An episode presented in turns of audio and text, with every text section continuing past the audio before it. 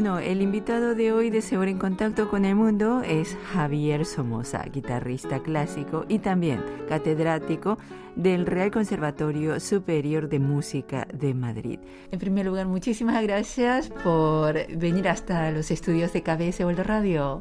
Muchas gracias a, ti por la invitación. Vamos a hablar de su trayectoria musical profesional. ¿Cómo es que comenzó a tocar este instrumento, guitarra? Bueno, todos mis hermanos tocaban de una forma, pues, amateur y tenían incluso profesor, pero yo era el pequeño de los cinco, con mucha distancia además.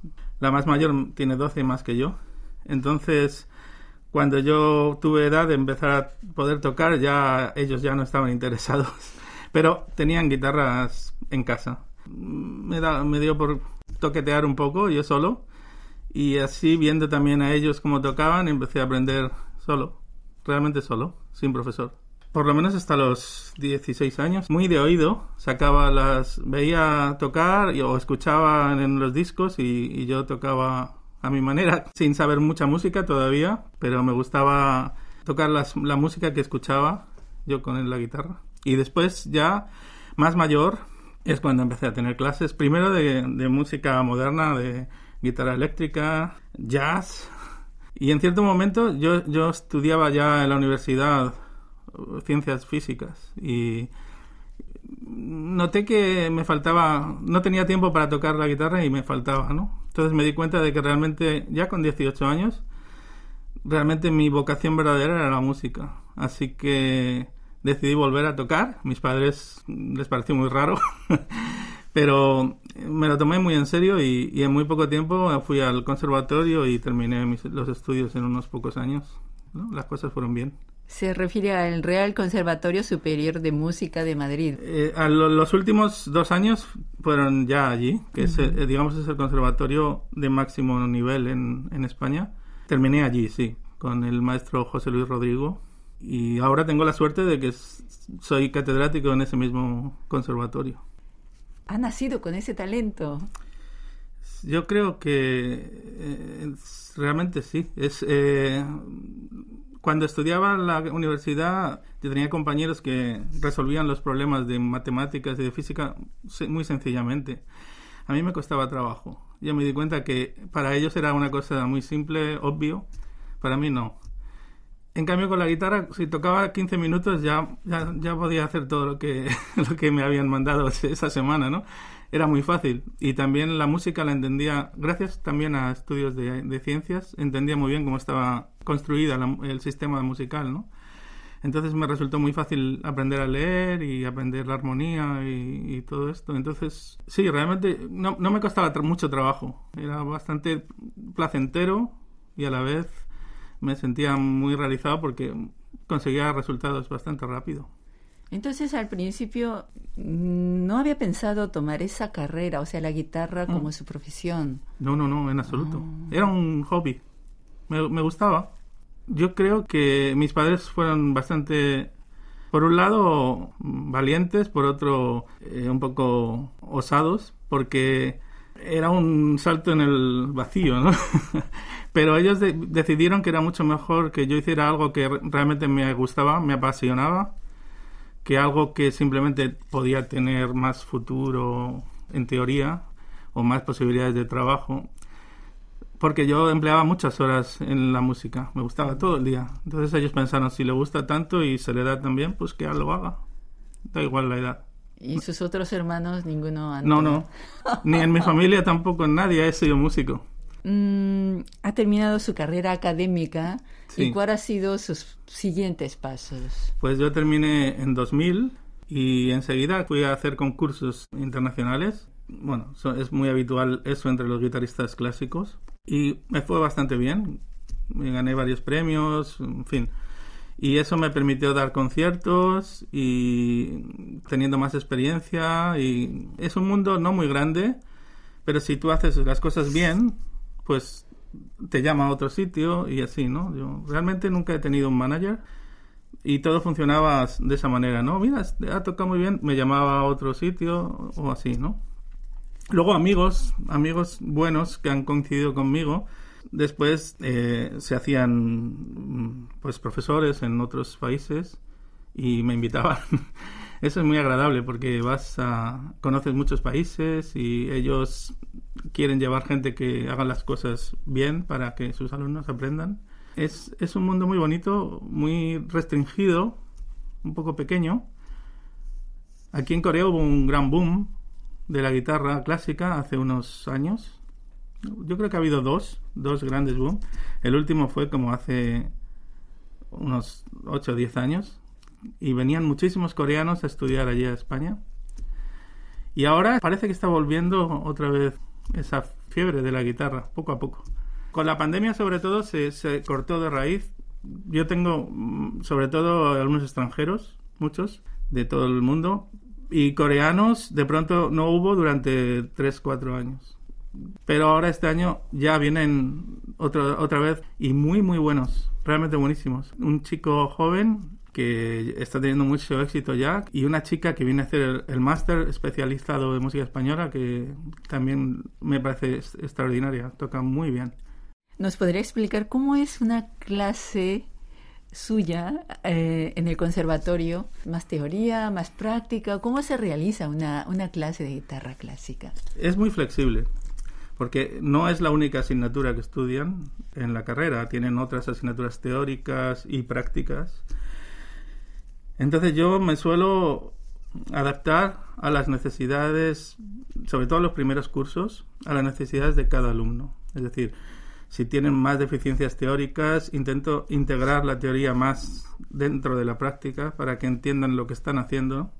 Pues la música es un lenguaje.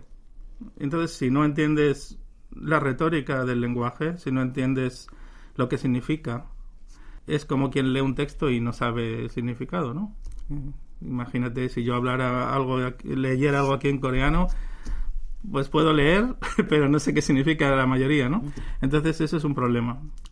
Entonces, para ese tipo de alumnos, insisto mucho en integrar la parte teórica, intelectual, pero también emocional de la música, para que luego, cuando tocan en la práctica, puedan decir algo propio, pueden expresar su, su manera, ¿no?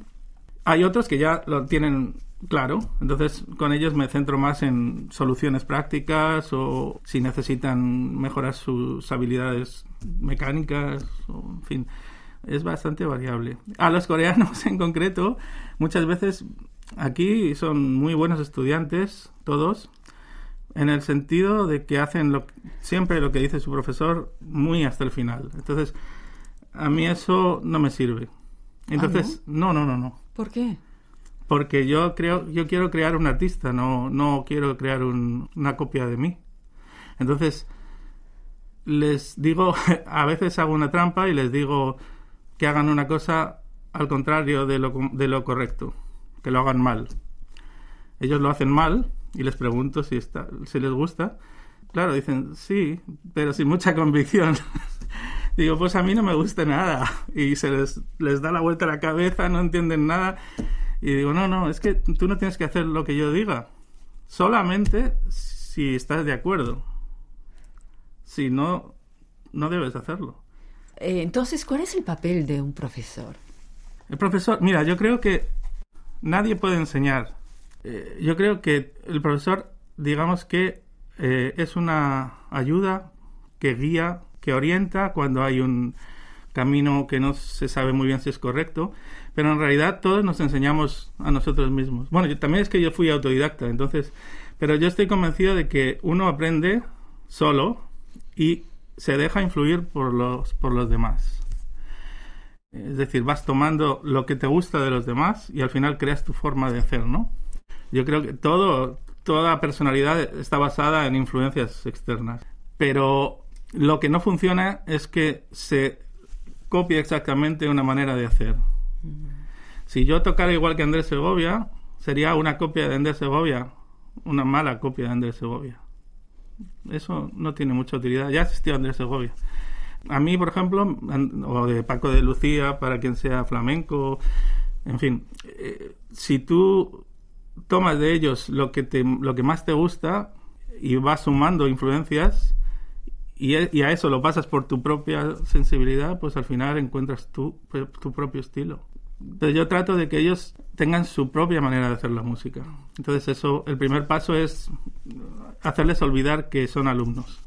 Es más, eh, incluso hago una inmersión cultural con ellos, intento, me los llevo a tomar un vino para que vivan un poco la, la, la, vida española o vamos a ver un museo y les explico un cuadro y en fin las conexiones artísticas ¿no? que hay entre la música y otras artes o, o la vida real es, es, difícil entender la música española por ejemplo sin tener esa inmersión cultural en España ¿no?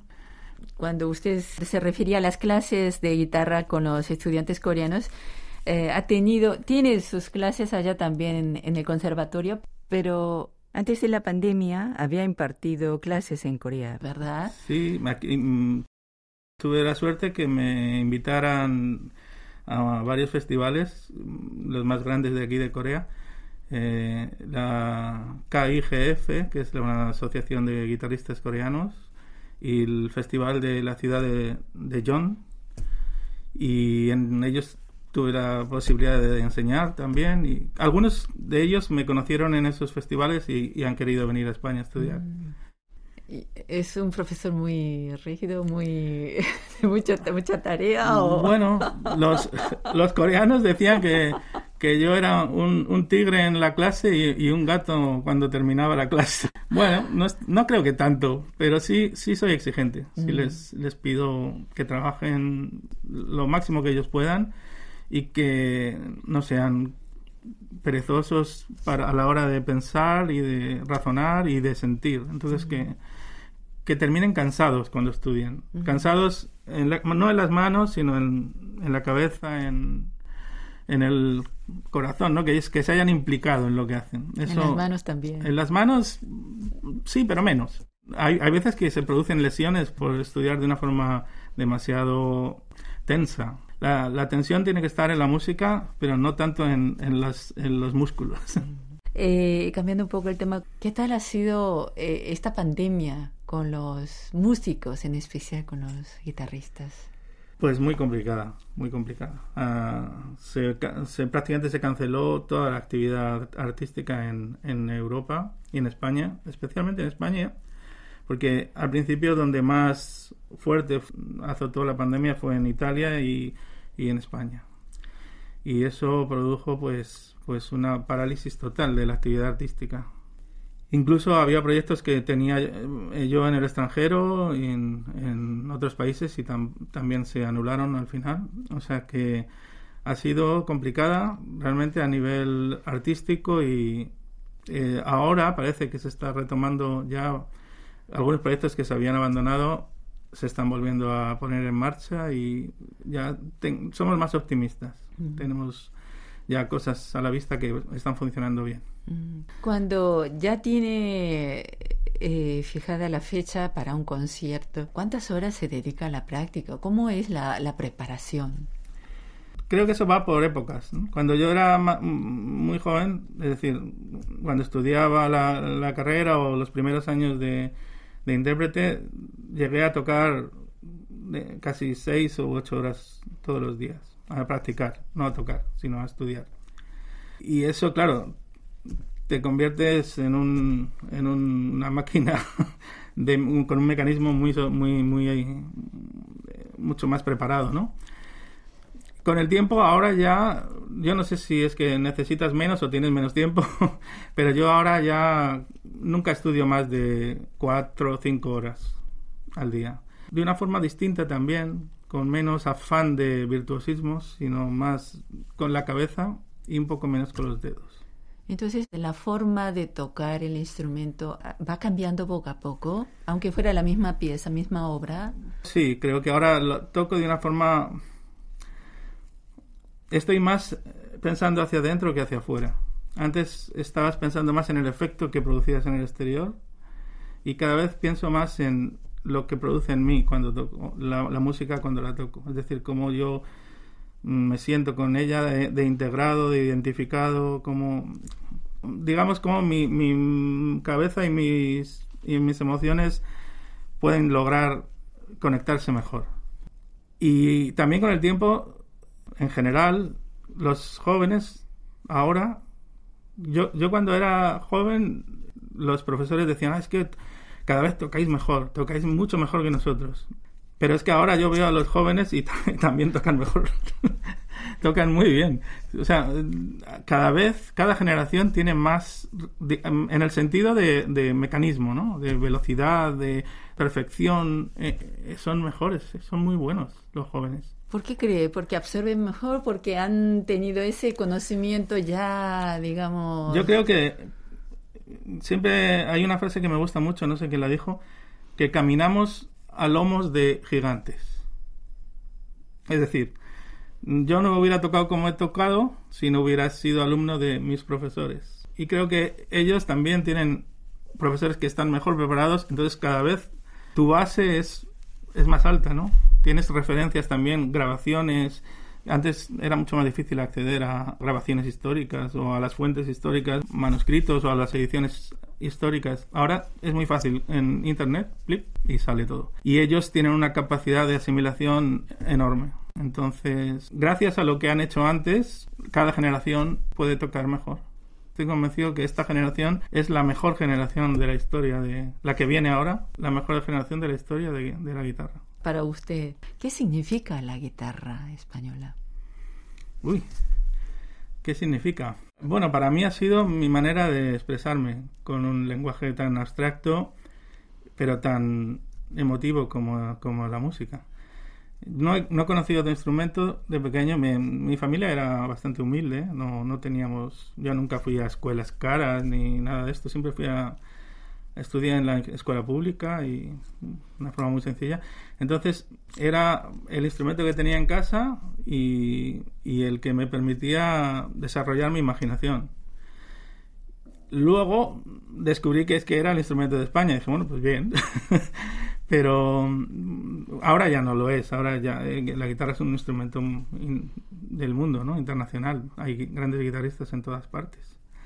Entonces, para mí ha sido mi medio de, comunicarme con, con el mundo de una forma eh, artística, digamos, el medio artístico con el cual yo me podía expresar. ¿Cuáles son sus planes futuros como solista o como profesor? Como solista mm, tengo unos proyectos muy bonitos que me alegra tener después de la pandemia ya.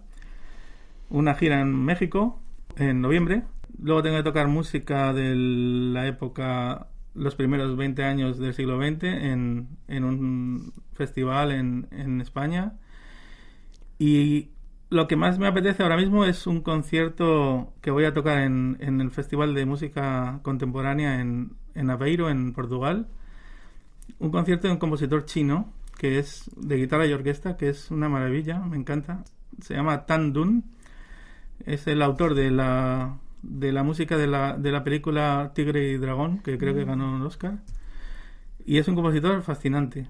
Es una música muy distinta, muy expresiva, muy como de otro mundo, pero me parece maravillosa. Y tiene algo de español también, no sé por qué me, me lo siento así. Entonces eso me apetece mucho hacerlo en noviembre. Y bueno, hay más cosas después eh, que tengo muchas ganas. Y a nivel, digamos, de como enseñante, estoy muy ilusionado por volver a, las clases y sobre todo ahora que vuelven cada vez más los estudiantes del extranjero. Tengo mucha ilusión para trabajar con ellos, que son todos muy animosos y tienen, tienen un compromiso muy grande con lo que hacen. Bueno, muchísimas gracias y espero que que vuelva para un concierto aquí en Corea. Espero que sí. Yo espero que el año que viene pueda venir a, a tocar.